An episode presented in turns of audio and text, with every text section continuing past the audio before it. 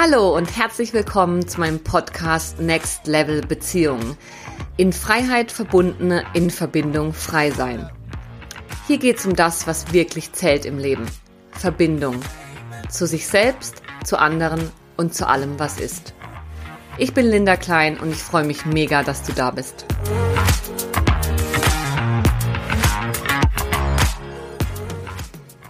Mit geschlossenem Herzen und ohne Liebe zu leben ist nicht auszuhalten, sagt Vivian Dittmar, Autorin und Impulsgeberin für kulturellen Wandel, in diesem Interview über unsere Beziehung im Wandel der Zeit und wie wir beziehungsweise werden können.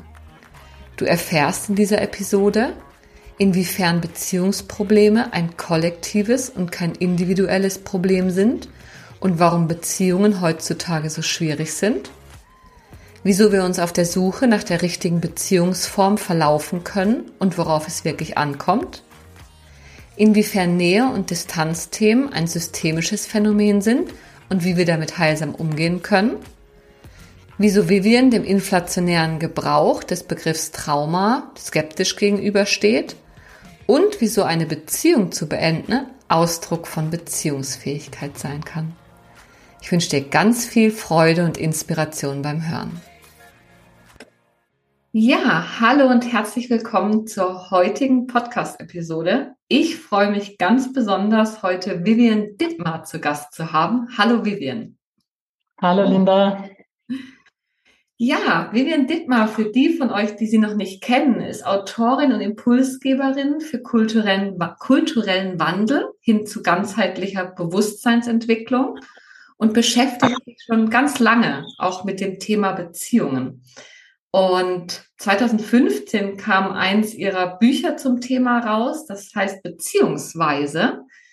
Und ähm, war eins der Bücher, die mich ganz besonders geprägt haben auf meinem Weg dahin, wo ich heute bin, wie ich zu Beziehungen stehe, wie ich zu unserer, zu unserer Kultur von Beziehungen stehe. Und deswegen freue ich mich sehr, dass du und ich, Vivian, heute ein bisschen über den kulturellen Wandel sprechen können, in dem sich unsere Beziehungen befinden.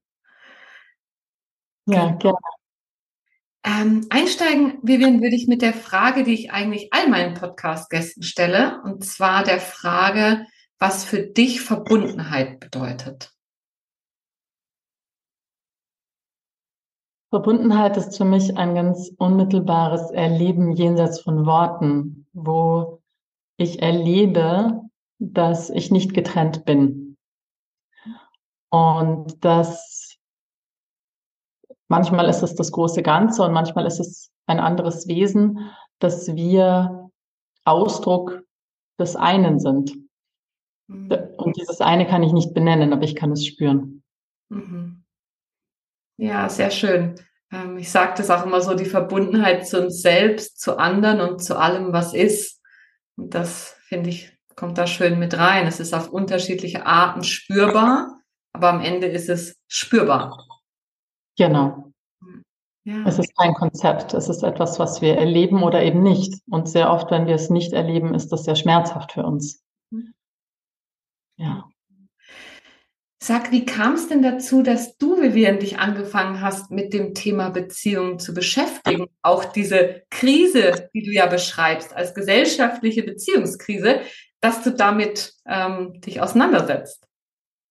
Also das kam wirklich aus einer ganz tiefen persönlichen Not. Das kam aus einem so verzweifelten Scheitern in Beziehungen, vor allem in meinen Liebesbeziehungen, und dann wurde mir aber immer mehr bewusst, dass ich nicht nur in meinen Liebesbeziehungen scheitere, sondern ich habe dann gemerkt, dass sich ähnliche Muster wiederholen in den Beziehungen mit meinen Kindern.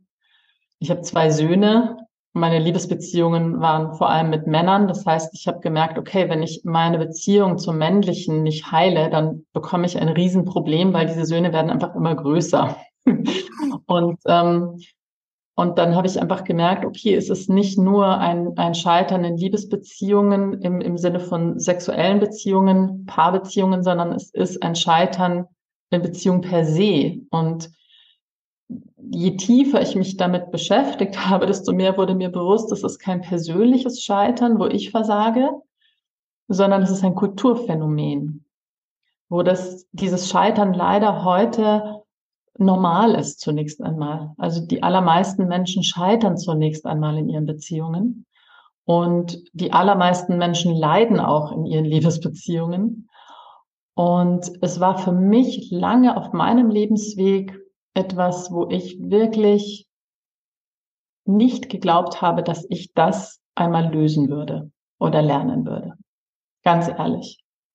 Also so tief war einfach mein Scheitern und meine Verzweiflung und mein Leiden in Beziehungen.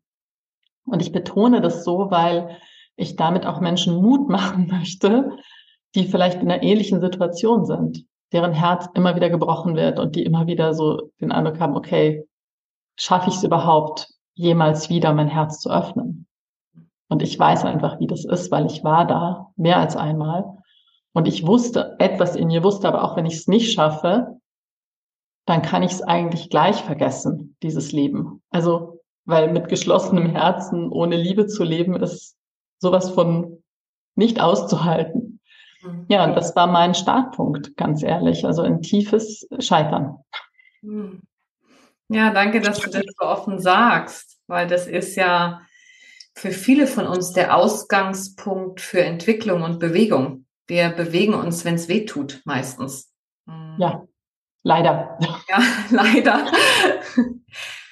Und sag Vivian, du hast gesagt, du hast erkannt, dass es gar nicht so sehr nur ein individuelles Problem ist, sondern tatsächlich ein kulturelles, ein gesellschaftliches.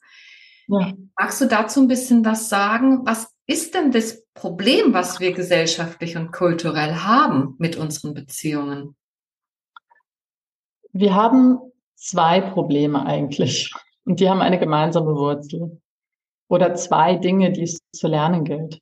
Und das eine ist, wie gehen wir mit Emotionen um, also mit emotionalen Verletzungen, emotionalen Altlasten, die wir alle mit uns herumtragen, sehr häufig aus der Kindheit. Und das zweite Thema ist, wie gehen wir mit Konflikten um? Und mir wurde bewusst, dass wir in beiden Bereichen die grundlegendsten Fähigkeiten in der Regel nicht mitbekommen in unserem Heranwachsen. Das heißt, wir lernen, Emotionen einfach wegzudrücken und tun so, als würden sie dann einfach verschwinden, was aber nicht stimmt. Und das Zweite ist, dass wir nicht lernen, wie wir gut mit Situationen umgehen können, wo Bedürfnisse nicht zusammenpassen. Mhm. Das heißt, was passiert, ist, dass wir dann auf ganz alte Muster zurückgreifen. Und in diesen Mustern geht es immer darum, wer gewinnt. Mhm. Und dann sind wir im Gegeneinander, dann sind wir im Krieg. Und auf einmal sind wir im Krieg mit einem Menschen, den wir eigentlich über alles lieben. Und das ist unerträglich.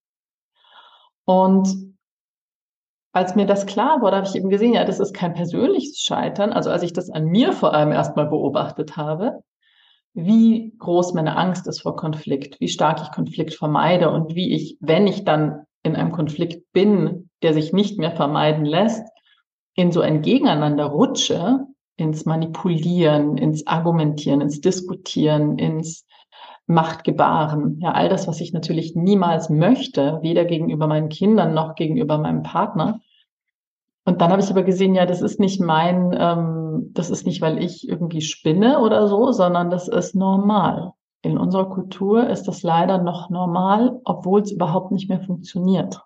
Mhm. Das war das Lernen, dass ähm,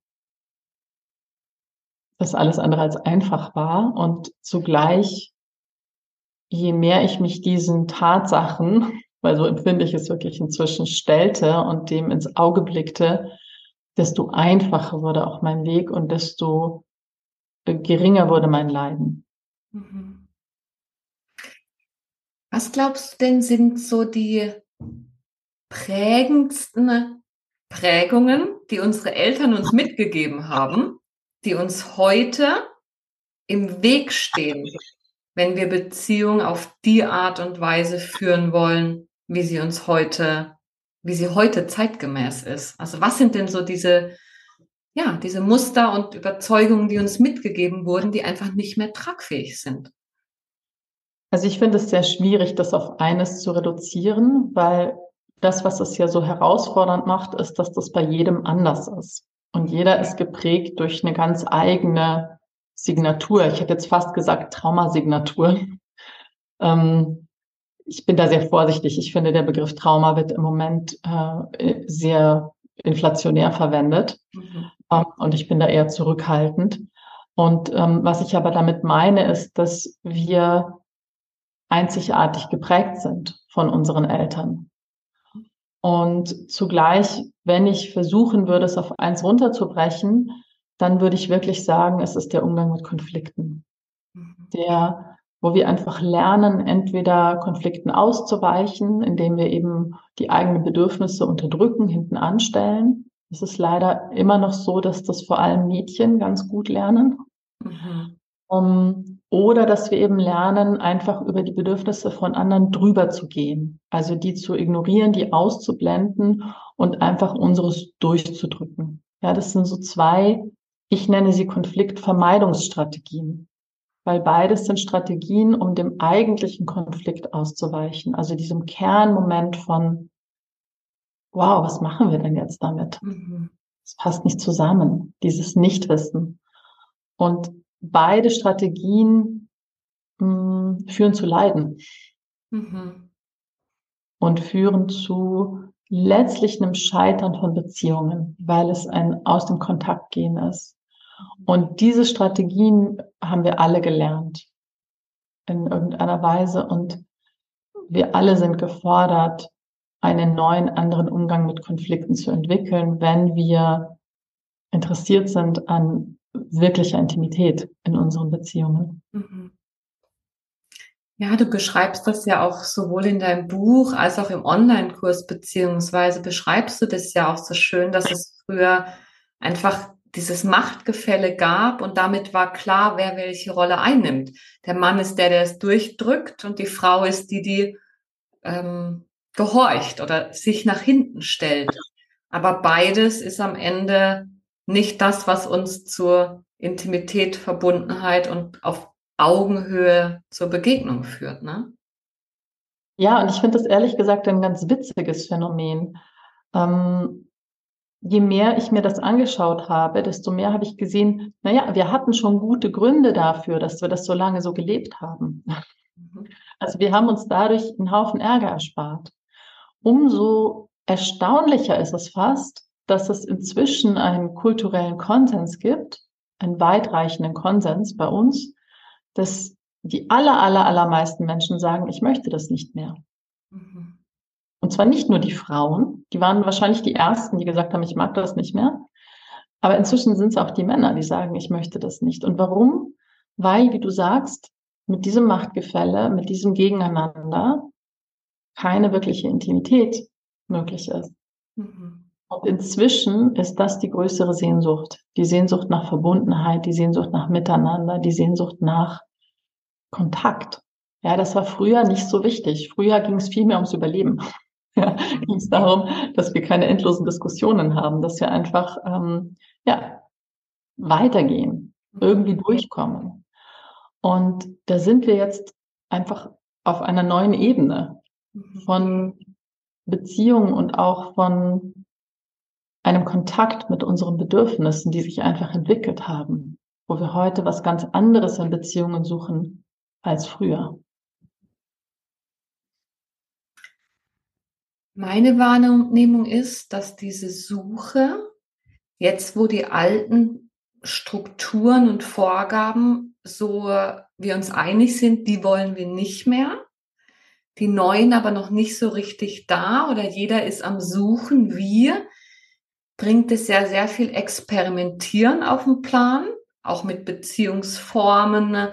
Leben wir jetzt doch offen, leben wir polyamor oder doch monogam und doch mit Frauen ist vielleicht doch einfacher als Frau oder doch die Männer zusammen oder whatever. Was glaubst du, ist denn wesentlich in, in, der aktuellen Zeit, wo wir so am Suchen und Experimentieren sind, ohne schon ein neues Gerüst gefunden zu haben, in Anführungsstrichen.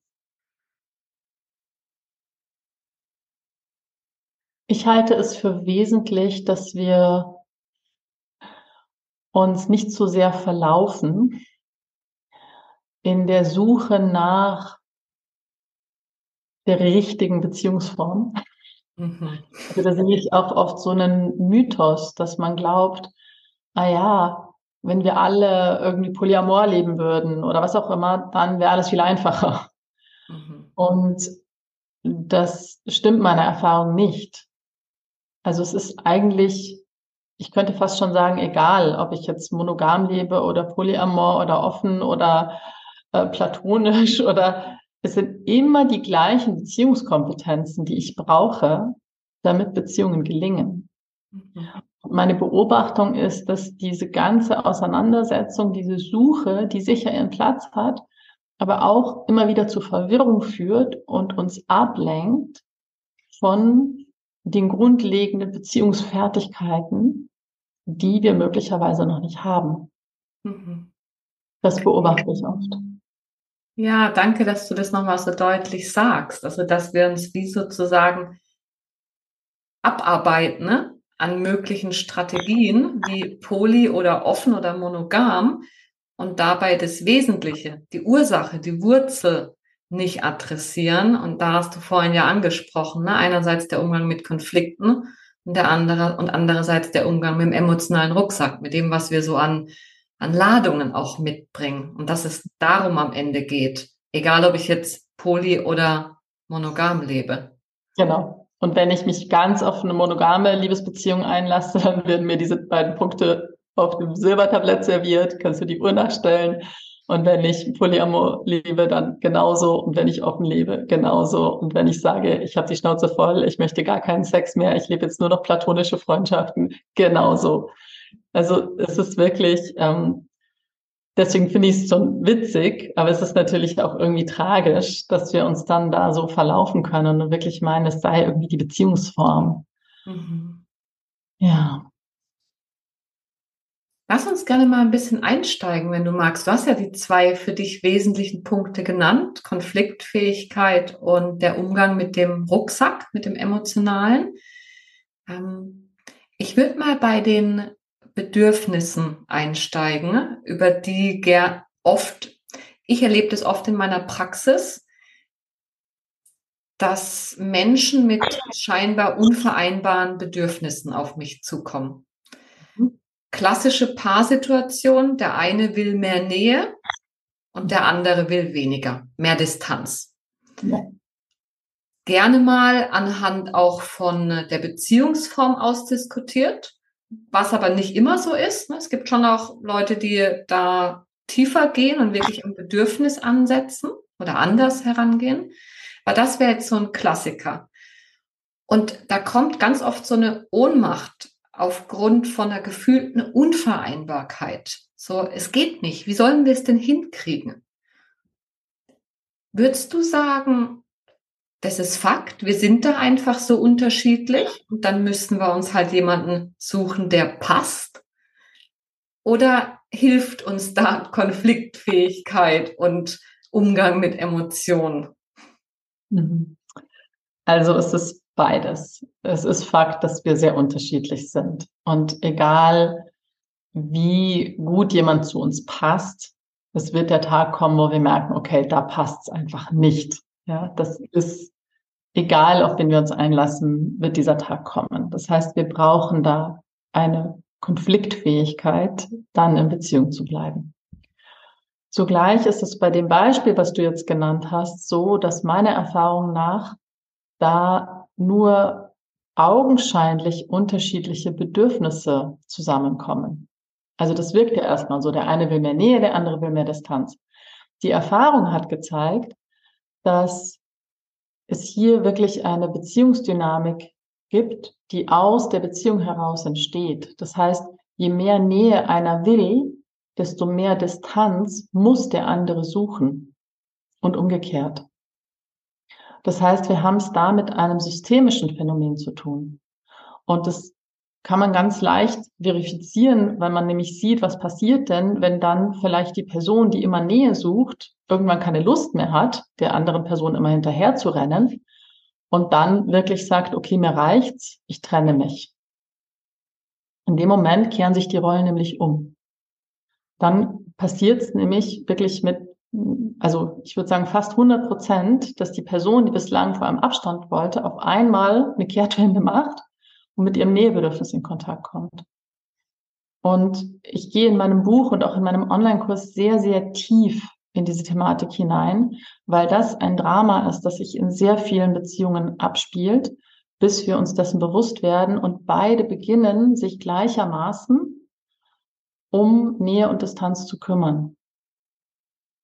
Und das braucht zweierlei. Das braucht zum einen eine gute innere Arbeit, weil ich muss innerlich einen guten Kontakt aufbauen und auch eine gewisse Heilungs- und Aufräumarbeit machen, mit diesen Anteilen. Das sind wirklich innere Anteile, wo der eine eben Nähe sucht, ich nenne das den abhängigen Teil, mhm. und der andere Distanz sucht, ich nenne das den unabhängigen Teil. Und erst wenn diese beiden in uns ausgesöhnt sind, sind wir überhaupt fähig zu einer reifen Beziehung, wo wir uns sowohl um die Verbindung kümmern als auch um den Abstand. Und dann drängen wir die andere Person nicht in das andere Extrem. Mhm. Und deshalb ist das, was du jetzt genannt hast, für mich überhaupt kein Konflikt. Also es, es scheint wie ein Konflikt, aber es ist eine Beziehungsdynamik. Mhm. Und die wird verwechselt mit einem Konflikt und die Leute glauben das wirklich. Mein Partner will so viel Nähe und ich will so viel Distanz. Und oft ist es ja dann auch so, dass solche Paare sich trennen und dann in der nächsten Beziehung suchen sie sich jemand ganz anderen und dann haben sie auf einmal die andere Rolle. Mhm oder suchen sich jemanden, der eben dann auch ganz viel Nähe will und sie merken, oh wow, auf einmal bin ich diejenige, die nicht atmen kann, die sich vereinnahmt fühlt, die nur weg will. Was ist denn jetzt los? Mhm. Ja, und das ist das Gleiche in Grün. Es hat sich einfach nur umgedreht. Und wenn wir da mal bleiben und sagen, es geht darum, beide Anteile in sich und wahrscheinlich auch in der Beziehung zu befrieden, den abhängigen und den unabhängigen Teil. An welchem Punkt kommt dann der Konflikt, wo es uns hilft, Konfliktfähigkeiten oder Konfliktlösefähigkeiten zu entwickeln? Also wie, wie gehen denn Paare, große Frage, dann idealerweise damit um, wenn sie scheinbar mit diesen unterschiedlichen, nicht vereinbaren Bedürfnissen konfrontiert sind? Also Konfliktfähigkeit bedeutet für mich vor allem die Bereitschaft, da zu bleiben und anzuerkennen, dass es gerade nicht zusammenpasst. Mhm. Und das brauchen wir in Beziehungen immer wieder in ganz unterschiedlichen Momenten, wenn es um ganz unterschiedliche Themen geht. Auch bei diesem Thema. Bei diesem Thema ist es besonders, weil es ist ähnlich wie wenn wir es mit emotionalen Altlasten zu tun haben. Du hast ja vorhin auch von unserem Rucksack gesprochen. Da gibt es einfach bestimmte Dinge, da muss erstmal jeder für sich Hausaufgaben machen oder darf. Mhm. Und das Schöne daran ist, dass sehr oft ist es ja eine Person, die eine höhere Bereitschaft hat, an der Beziehung zu arbeiten. Und in diesen Situationen, wenn es um emotionale Altlasten geht oder wenn es um diese, ich nenne sie auch Machtwippe geht, diese Nähe-Distanz-Dynamik, da kann sehr gut eine Person erstmal in sich arbeiten und es verändert die gesamte Beziehungsdynamik. Und das ist erstmal sehr ermächtigend, wenn mir das bewusst wird, weil sonst bin ich sehr oft in dem, ja, aber der andere will ja nicht und wenn er doch nur würde und dann. Mhm dann kann ich merken, nee, wenn ich wirklich in mir zum Beispiel meine emotionalen Altlasten aufräume oder in mir diese innere Heilungsarbeit mache mit meinem abhängigen und meinem unabhängigen Teil und schaue, dass die in eine gute Beziehung miteinander kommen, dann verändert sich meine Beziehung zu meinem Partner, ohne dass der irgendwas gemacht hat. Mhm. Natürlich ist es kein Ersatz für seine eigene innere Arbeit. Und zugleich verändert sich die ganze Beziehung, wenn einer sich wirklich verändert. Und ich, ich gehe da gerne mal noch ein bisschen tiefer rein, auch aus, aus meiner Brille, die ich ja aufhab mit den Entwicklungstraumata, wo wir ja, du mit, du nennst es emotionale Altlasten oder den Rucksack auch, das, was wir heute ähm, oft als Entwicklungstraumata bezeichnen, ist ja gar nicht so weit entfernt. Das sind die Dinge, die in uns noch wirksam sind bis heute, weil sie, hm, ich lasse es mal so, nicht noch wirksam sind. Äh, für die Zuhörer, ihr, ihr, ihr kennt all die Folgen und das, und wenn ihr da tiefer reingehen wollt. Und ich zum Beispiel, ich komme aus einer Ecke von meiner Prägung her, dass ich eher denke, wenn ich mich nur genug anstrenge, dann wird's schon klappen. Der andere will zwar nicht, aber ich arbeite mich jetzt ab an mir. Und wenn ich alles geheilt habe, dann wird's irgendwie schon noch klappen. Und ich bin nicht die Einzige, der das so begegnet. Ich habe heute auch ganz viele Klienten, der das begegnen, denen das begegnet. Und ich habe mir, weil das war eins der ersten Dinge, die ich ähm, bei dir so mitgenommen habe aus deinem Buch damals, was mich wirklich beeindruckt hat. Und da habe ich mir ein Zitat sozusagen nochmal rausgeholt und wollte das jetzt nochmal kurz ähm, teilen, weil du schreibst in einem deiner Kapitel, was so schön heißt, liegt wirklich alles nur an mir, schreibst du, es liegt an dir, wen du dir aussuchst und es liegt an dir, bei wem du bleibst. Die Idee, dass du deine Beziehungsprobleme einzig und alleine in dir lösen kannst, ist jedoch völlig fehlgeleitet. Und für mich war das, es war einmal einer meiner Game Changer, Vivian. Es war wirklich, so hat mich erinnert an die Möglichkeit, dass es noch eine andere Welt da draußen gibt, als das aufgrund meiner Prägung ich in meiner eingeschränkten Welt sich so dachte, wie es ist. Magst du dazu vielleicht noch ein paar Worte sagen, dass wir wie das auch noch mit reinholen, zu dem ich kann bei mir ganz viel anfangen, aber am Ende ist das Leben nicht schwarz-weiß, sondern es ist ein sowohl als auch. Ich kann es auch nicht alles alleine machen. Total gerne. Also das ist auch einer der Gründe, warum ich dieses Buch geschrieben habe, weil ich selber auch gelitten habe unter diesem Versprechen, was ja teilweise gegeben wird von, du kannst es alles in dir lösen. Und das ist ja unheimlich verlockend, dieses Versprechen, weil es letztlich ja auch ein Machtversprechen ist. Und wir, wir wollen das ja alles selber können. Und die Realität von Beziehung ist aber, wir können es nicht alles selber und alleine. Und das ist ja das, was Beziehungen so unglaublich frustrierend machen kann, dass wir es mit anderen Menschen zu tun haben, die einfach anders sind und die nicht so tun, wie wir wollen. Mhm. Und für mich war das auch so wichtig zu erkennen von, ja, es gibt ganz viel, was ich in mir aufräumen kann und heilen kann und klären kann und das ist wichtig.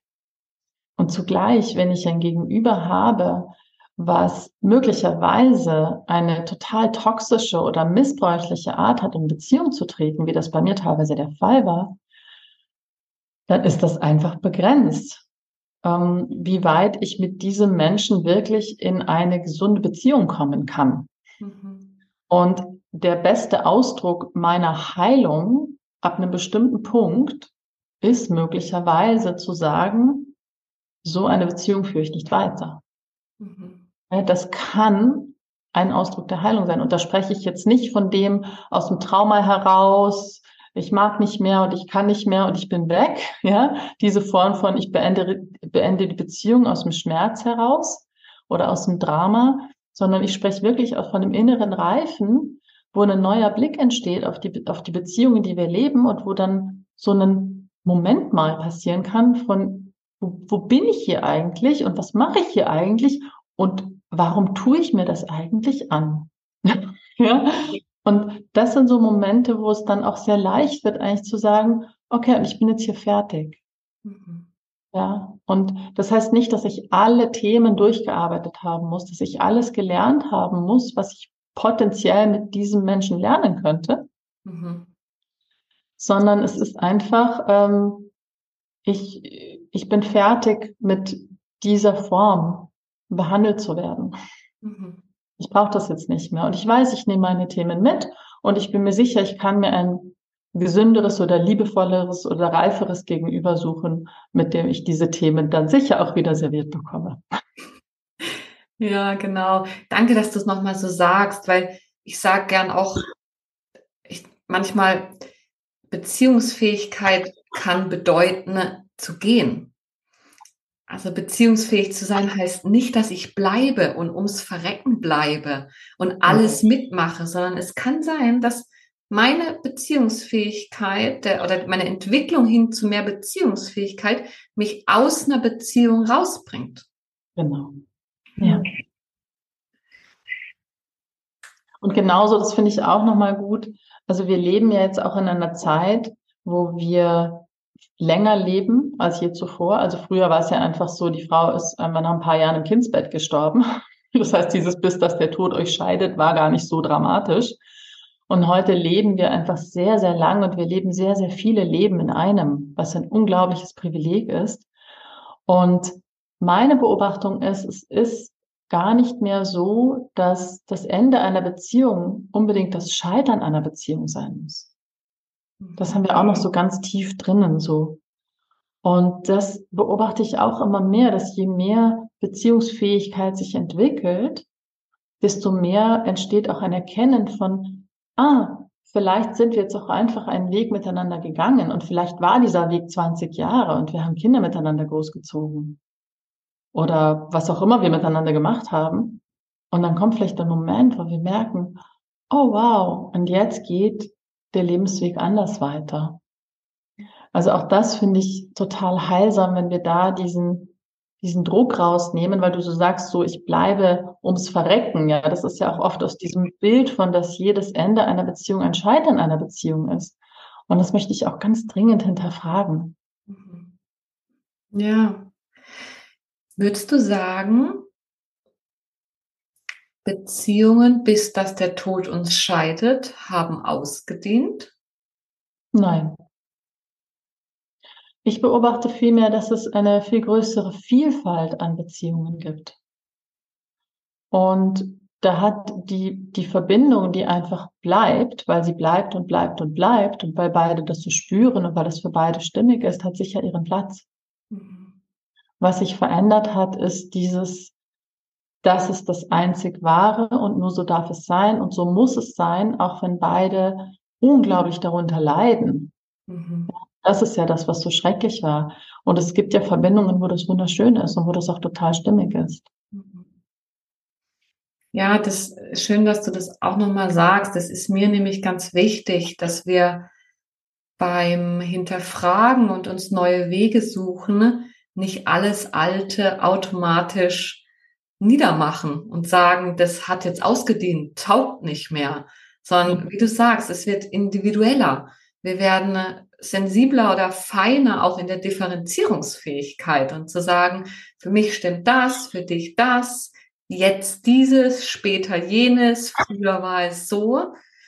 Also mein Eindruck ist, dass mehr Dimensionen dazu kommen, ähm, wie wir das, wie wir vielleicht uns positionieren, was es nicht immer einfacher macht, aber sicher vielfältiger. Ja, und manchmal macht es es sogar einfacher, weil viele Dramen wegfallen können. Ähm, zum Beispiel beobachte ich, dass es immer mehr auch das Phänomen gibt, dass ein Paar sich trennt und Eltern bleibt. Und zwar nicht nur im Sinne von, wir wohnen jetzt nicht mehr zusammen und die Kinder sind mal da, mal da. Also das gibt's ja schon eine Weile. Aber auch im Sinne von, wir wohnen immer noch zusammen, weil wir Familie sind. Auch wenn wir kein Liebespaar mehr sind.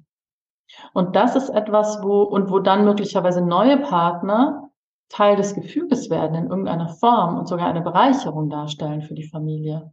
Und das ist etwas, das war vor ein, zwei Generationen noch undenkbar. Und für viele Menschen ist es heute noch komplett undenkbar. Und ich erlebe aber Menschen, vor allem Menschen, die einfach viel Hausaufgaben gemacht haben, äh, so Pioniere und Pionierinnen, wo das eine neue Normalität ist und man sieht, ah ja, aha, okay, also einfach kann es auch gehen. Mhm. Und äh, mit einfach meine ich nicht, dass es keine Arbeit war, dahin zu kommen. Und zugleich hat es was, wo es einfacher ist als diese unfassbaren Rosenkriege, mhm. die ja teilweise noch die Normalität sind und die ja einfach nur der blanke Wahnsinn sind. Mhm. Und für Kinder sowas von traumatisierend. Mhm. Ähm, also da taucht für mich so was, was Neues, eine neue Einfachheit auf, mhm. was, was ich sehr schön finde. Ja, ich denke auch im Sinne davon, dass nicht mehr ein Mensch alles erfüllen muss, sondern dass wir heute sagen können, wir leben Patchwork als Familie oder auch generell, glaube ich, dass wir, dass immer mehr Menschen offener werden dafür, dass ich aus verschiedenen Beziehungen verschiedene Qualitäten ähm, holen kann und mich natürlich auch jedes Mal in einem anderen Spiegel erleben kann. Und dann kann ich entscheiden, wie viel davon mag ich, wo wird es schwierig vielleicht für eine andere Beziehung und wie möchte ich mich da drin positionieren. Aber es ist nicht mehr, wie du es auch sagst, nicht mehr so festgefahren, weil diese Starre natürlich dann auch großen Streit und Machtkämpfe und, und Rosenkriege auslöst. Ja. Du hattest gesagt, Konfliktfähigkeit ist für dich vor allem, dass ich sozusagen, dass ich bleibe. Dass auch wenn es schwierig wird, bin ich da und wir setzen uns auseinander. Ja, lass uns das nochmal differenzieren, bitte. Gerne, ja. Weil das wird oft verwechselt. Also was ich nicht meine, ist, dass ich ewig weiter streite. Mhm.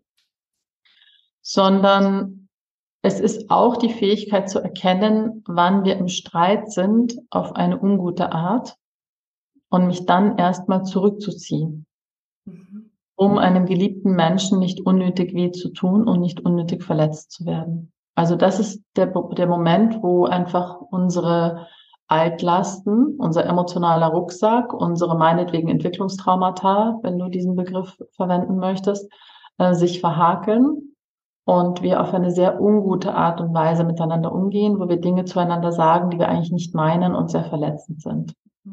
Und diese Form von Streit ist sehr, sehr ungesund und führt nirgendwo hin. Und da ist es ein wichtiger Aspekt von Konfliktfähigkeit, dass ich lerne oder dass auch ein Paar lernt, ähm, das zu unterbinden, das wirklich zu unterbrechen und dann auseinanderzugehen. Ideal, idealerweise kümmern sich beide dann um das, was in ihnen gerade ausgelöst wurde und kommen dann geklärter wieder zusammen, um zu schauen, was, worum ging es denn eigentlich? Mhm. Ja, was ja oft im Streit überhaupt nicht sichtbar ist. Mhm. Und da ist dann das Dableiben interessant. Mhm. Ja, also nicht im Streit dableiben, sondern mit dem Nichtwissen dableiben. Mhm. Das Nichtwissen von, was machen wir jetzt mit dieser Lücke? Ja. Und dieses Nichtwissen gibt einen Raum für, erzähl mir doch mal, wie es für dich ist. Mhm. Und darf ich dir erzählen, wie es für mich ist? Und ein Raum, wo beides da sein kann und wo wir dann gucken können, was passiert denn, wenn wir den Mut haben, dieser Lücke zu begegnen und zuzulassen, dass sich möglicherweise aus dem Konflikt selbst eine Lösung entwickelt. Mhm. Und das ist ein zutiefst magischer Prozess, den viele Menschen noch nie erlebt haben, weil sie so eine fast panische Angst haben vor Konflikt und vor dieser Lücke und vor diesem Nichtwissen. Mhm. Ja, wenn wir das nochmal auf unser Beispiel von vorhin nehmen mit dem abhängigen, unabhängigen Teil beziehungsweise der Nähe und Distanz, dass wir an der Stelle vielleicht mal stehen bleiben miteinander und anerkennen, es scheint gerade nicht lösbar. Es scheint gerade, dass du was anderes willst als ich. Aber lass uns damit mal stehen bleiben und warten, was sich daraus entwickelt. Vielleicht, also dieses, ich finde, es ist sehr wesentlich und weise, dieses Nichtwissen auszuhalten. Also annehmen zu können und darin, auch wenn es vielleicht nicht das komfortabelste ist, erstmal stehen bleiben zu können und zu schauen, ja, was, was entwickelt sich denn daraus? Und das kann immer, also je mehr wir das, je normaler das in unseren Beziehungen wird, es einfach stehen zu lassen, da zu bleiben und auf jede Form von Gewalt zu verzichten, also auf jeden Versuch der Einflussnahme zu verzichten, desto schöner wird Konflikt. Mhm. Weil es wirklich dann zu einem ganz intimen Begegnungsraum werden kann, wo wir wirklich merken, ah, wir sind uns so wichtig, dass wir beide da bleiben. Und es sind die Räume, wo wir einander wirklich tiefer kennenlernen können. Und wo eine ganz neue Intimität möglich wird. Vielleicht können wir an der Stelle mal noch die zweite wesentliche Sache mit reinnehmen, die wir jetzt schon mehrfach angesprochen haben, nämlich die, den Umgang mit den Emotionen. Weil ich nehme an, oder ich weiß auch, dass das, ähm, auch dass du das so schreibst, dass uns das ja dann oft in die Quere kommt, wenn es darum geht, jetzt mal in Ruhe da zu bleiben, aufhören zu streiten, sondern den Konflikt ähm, als Begegnungschance zu nehmen. Magst du vielleicht ein bisschen was erzählen? Was verstehst du unter diesen Emotionen bzw. emotionalen Altlasten und wie beeinträchtigen die uns denn dann, das so konstruktiv oder verbindungsfördernd zu gestalten? Ja, gerne. Also ich habe zum Thema der emotionale Rucksack ein eigenes Buch geschrieben und auch dazu gibt es einen Online-Kurs von mir und ich habe sehr, sehr viel zu diesem Thema geforscht und auch geschrieben. Und das ist das Thema, wo die allermeisten Leute eigentlich einsteigen, weil es wirklich wie die Voraussetzung ist für alles andere. Und das hat eben damit zu tun, dass wir alle bestimmte Prägungen mit uns herumtragen. Ich nenne sie eben gerne emotionale Altlasten, um einfach deutlich zu machen, das ist nicht nur eine Prägung, sondern das hat auch ein Gewicht, was mhm. uns das Leben schwer macht. Und diese emotionalen Altlasten haben leider die unangenehme Eigenschaft, dass sie zu den ungünstigsten Momenten in uns aktiviert werden. Sehr oft durch Kleinigkeiten und leider sehr oft in Liebesbeziehungen. Mhm.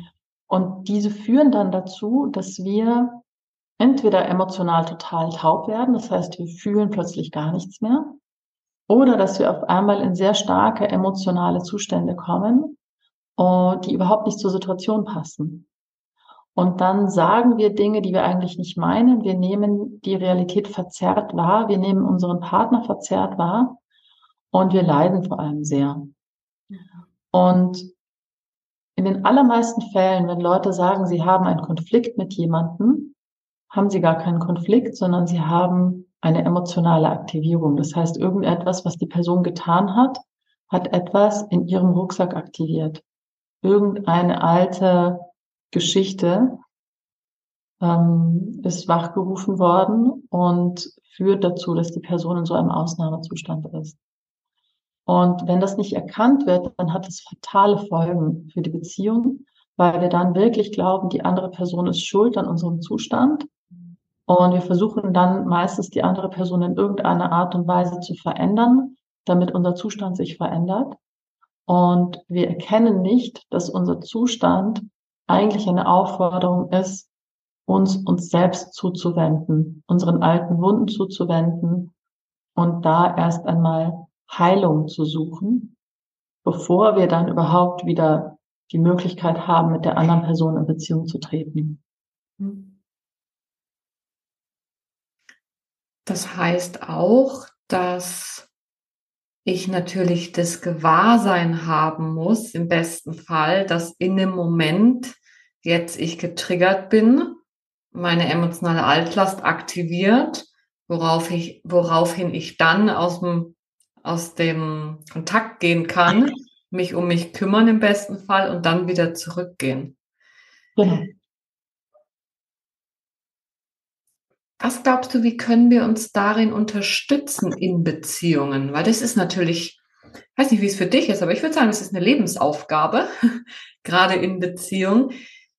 Wie können wir uns da allenfalls unterstützen? Ne? Jetzt auch wenn jemand zuhört, der das hat, vielleicht auch erkennt, aber dann alleine gerade noch nicht so richtig den, den, den Schritt gehen kann.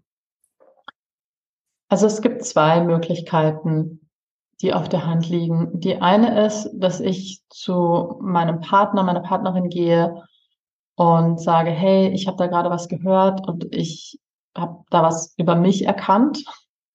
Und ich merke, dass ich ganz oft, wenn wir streiten oder ähm, wenn ich nicht mit dir rede oder wenn ich mich zurückziehe oder so, dass ich eigentlich emotional aktiviert bin und ich weiß jetzt, dass es nichts mit dir zu tun hat. Ich weiß noch nicht, wie ich neu damit umgehen kann, aber ich mag dir einfach sagen, dass ich diese Erkenntnis hatte. Das ist eine Möglichkeit und das ist schon mal sehr entlastend für eine Beziehung. Äh, die zweite Möglichkeit, und das hängt wirklich von der Qualität der Beziehung und meines Gegenübers ab, ist, dass ich hingehe und dass ich sage, hey, ich habe diese Information bekommen und ich habe gemerkt, dass wir beide oft emotional aktiviert sind und uns dann auf eine Art und Weise miteinander verhalten, die uns nicht gut tut. Und dass das eigentlich nichts mit der anderen Person zu tun hat. Und ich, ich unterscheide das so, ja, weil es, es hängt davon ab, wie reflexionsbereit mein Gegenüber ist. Mhm. Wenn ich jetzt jemanden habe, der total reflexionsbereit ist, dann kann ich das gut machen, dass ich sage, wir beide. Sonst ist es besser, erstmal bei mir selber anzufangen und zu sagen, ich weiß ja nicht, wie es bei dir ist, aber ich weiß, bei mir ist es so und ich möchte jetzt Verantwortung dafür übernehmen. Und dann habe ich eine höhere Wahrscheinlichkeit, dass der andere sagt, ja, hm, ich glaube, bei mir könnte das auch so sein. Ähm, ich bin da so vorsichtig, weil es ist vor allem in einer Streitsituation ist es sehr problematisch, dem anderen einen Kopf zu schmeißen, dass er gerade emotional aktiviert ist. Das kommt meistens nicht so gut und fördert nicht wirklich die Deeskalation. Wird aber dann gerne gemacht. Also in so einer Situation wird ja jede Waffe gerne verwendet, auch so eine Erkenntnis. Deswegen wäre es wichtig, eben sowas anzusprechen, wenn gerade ähm, stille See ist, also gerade alles in Ordnung ist und sprich lieber von dir selbst, wenn du dir nicht ganz sicher bist, ob dein Partner ähm, begeistert ist über diese Erkenntnis, die du hattest. Mhm. Ähm, und das ist mal das Erste. Dann kann man anfangen, darüber zu sprechen und kann sich zum Beispiel auch austauschen über, wie fühle ich mich denn, wenn ich aktiviert bin? Oder wie erlebst du mich denn, wenn ich aktiviert bin? Was sind die Symptome? Wie kann ich das früher erkennen? Und vielleicht auch, welche Vereinbarung können wir treffen, dass wenn wir das merken, dass wir vielleicht ein Codewort vereinbaren, dass wir dann auseinandergehen und uns nicht unnötig verletzen.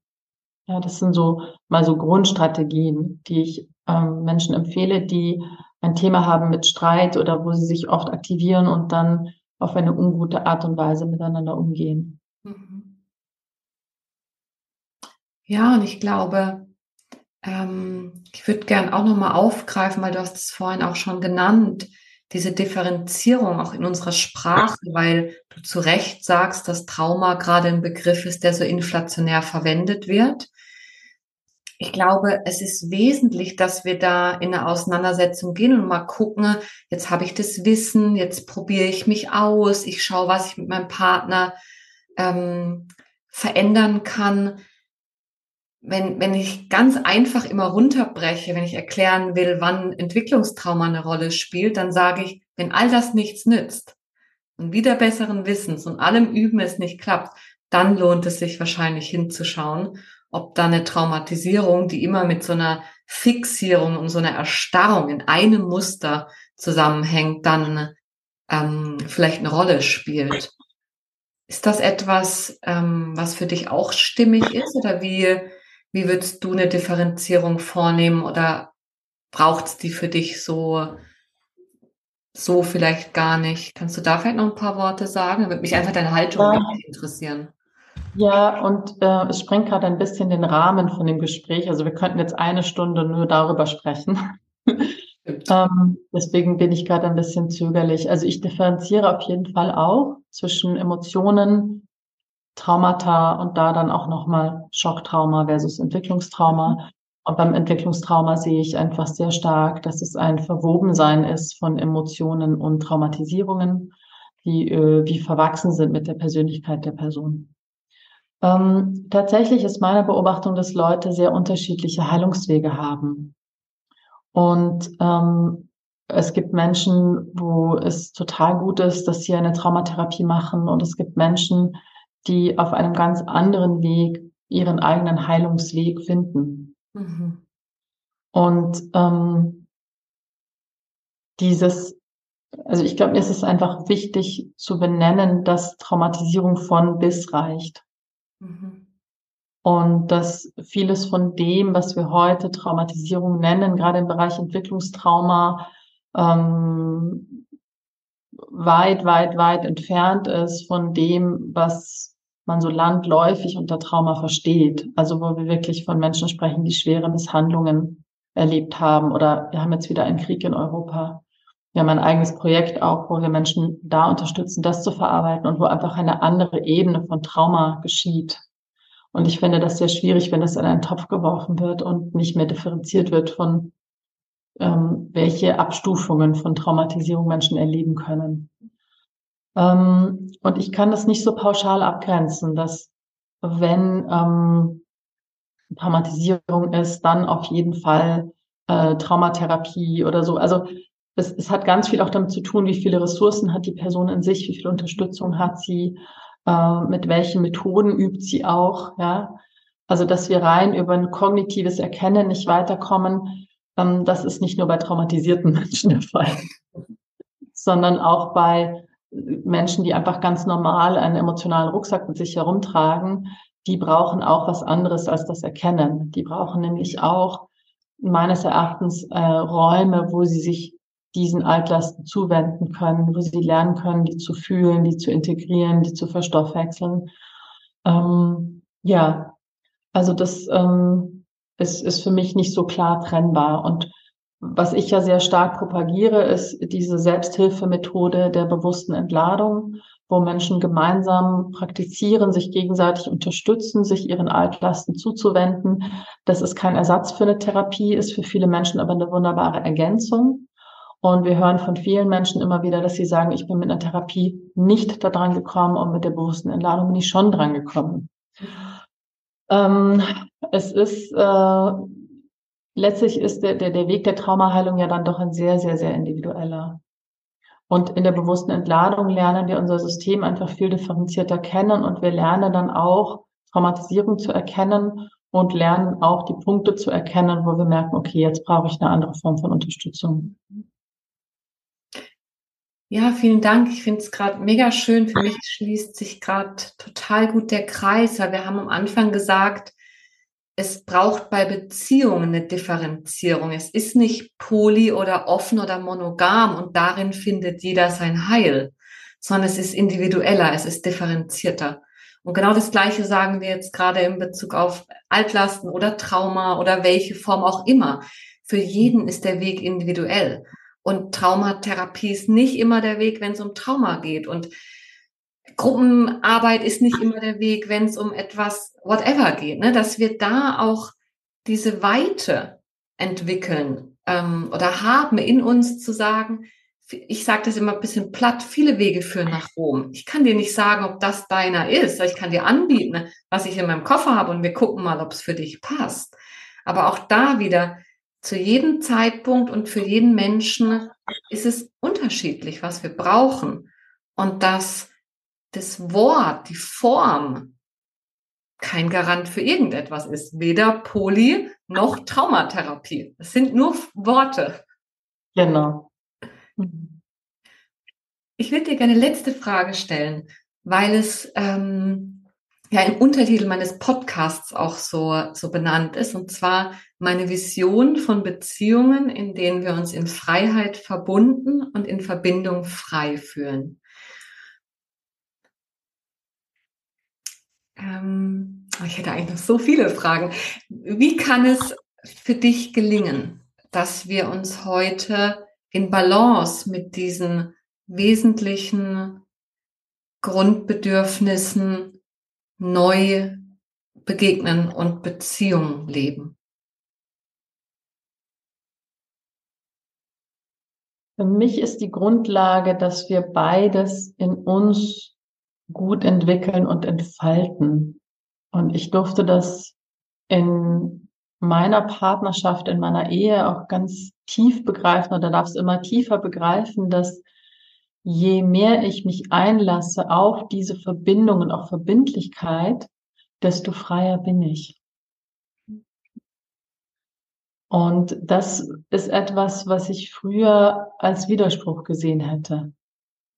Weil ich in einem Entweder-Oder-Denken gefangen war. Entweder ich bin frei oder ich bin gebunden. Und dann zu erkennen, nein, je tiefer diese Verbindung ist, je sicherer diese Verbindung ist, je stabiler sie ist, desto freier können wir einander lassen, weil wir um die Tiefe der Verbindung wissen. Und umgekehrt, je freier wir einander lassen können, desto tiefer können wir uns einlassen auf diese Verbindung. Das heißt, es sind zwei Pole, die einander bedingen, so wie Tag und Nacht ja auch nicht Gegenteile sind, sondern einander bedingen und ermöglichen. Und genauso ist es mit der Verbundenheit und der Freiheit in Beziehungen. Ja, du siehst, ich, ich strahle, weil ähm, seit ich diese Arbeit mache und mich jetzt immer mehr auch mit Menschen verbinde über diesen Podcast, über diese Gespräche, die, die, die früher meine Wegweiser waren und jetzt erkenne, dass wir Grundhaltung teilen, das, das ist für mich tief verbindend und befriedigend und befreiend und alles zusammen. Und deswegen freue ich mich sehr, da, ähm, dass du ja das sogar in, in Worte hüllst oder in Worte greifst, die ich auch benutze. Das, ähm, das, ja, das erfreut mich gerade sehr. ähm, ja, ich glaube, so mit Blick auf die Zeit würde ich langsam zum Ende kommen, auch wenn ich dich natürlich noch tausend Dinge fragen könnte. Ähm, ich werde sicher alle Kontaktdaten verlinken. In Kürze startet ja auch wieder dein Online-Kurs beziehungsweise zum Buch oder Buch und ähm, genau ähm, Kurs zum Buch. Gibt es etwas, was du gerne zum Abschluss noch mitgeben möchtest? Ich möchte vielleicht einfach noch mal kurz auf diese Chance hinweisen mit dem Online-Kurs, den wir jetzt in Kürze eben wieder begleitet starten, wo wir mit einer großen Gruppe über viereinhalb Monate durch dieses ganze Beziehungswissen reisen. Und das ist wirklich wie so eine Grundausbildung in Beziehungen. Und ich sage jetzt nicht, dass du nach viereinhalb Monaten all deine Beziehungsthemen gelöst hast. Das wäre äh, Quatsch, dir das zu versprechen. Aber was du hast, ist, du hast so einen Überblick über wo du überall ansetzen kannst. Du hast Grundwerkzeuge und du hast einen Weg, den du gehen kannst. Und das Schöne für mich an den begleiteten Online-Kursen ist eben, dass du nicht alleine gehst, sondern dass du mit einer Gruppe gehst von Menschen, die gerade in dem gleichen Prozess sind. Und wir haben in den letzten Jahren immer wieder erleben dürfen, wie Menschen so tiefe Transformations- und Heilungsprozesse erleben in ihren Beziehungen, und zwar egal, ob das jetzt äh, Singles waren, die gesagt haben, ich bleibe für immer Single oder Leute, die eben schon lange verheiratet oder ähm, in einer Beziehungskrise oder, oder, oder. Ähm, es ist, es ist wie so die Grundgrammatik von Beziehungen, die Grundkompetenzen, die wir da vermitteln. Und möchte einfach, wenn du jetzt das hörst und merkst, es ist für dich wertvoll, möchte ich dich einfach einladen, dir das genauer anzuschauen und zu schauen, ob das vielleicht für dich ähm, ein eine mögliche Reisebegleitung wäre für den nächsten Abschnitt deiner Reise beziehungsweise zu werden. Ja, vielen Dank, dass du es nochmal so sagst. Ähm, ich finde ja auch den Begriff beziehungsweise einfach wunderschön. Der ist so treffend und ein so schönes Wortspiel. Da bin ich immer wieder, da freue ich mich immer wieder, wenn ich dein Buch in meinem Regal stehen sehe. Von dem her, vielen lieben Dank, Vivian, dass du dir die Zeit genommen hast, mit mir zu sprechen. Ähm, für mich war es äh, ganz wunderbares und wertvolles Gespräch. Ich bin mir ganz sicher, für die vielen Zuhörerinnen und Zuhörer da draußen auch. Wenn du dich interessierst, ich kann Vivians Arbeit von Herzen empfehlen. Alle Links findest du in den Show Notes. Und dann, äh, ja, bedanke ich mich nämlich bei dir, Vivian, und ja, freue mich, dass wir in Verbindung sind. Vielen Dank. Ja, danke, Linda. Danke für die Einladung und danke, dass du das machst. Tschüss. Ciao.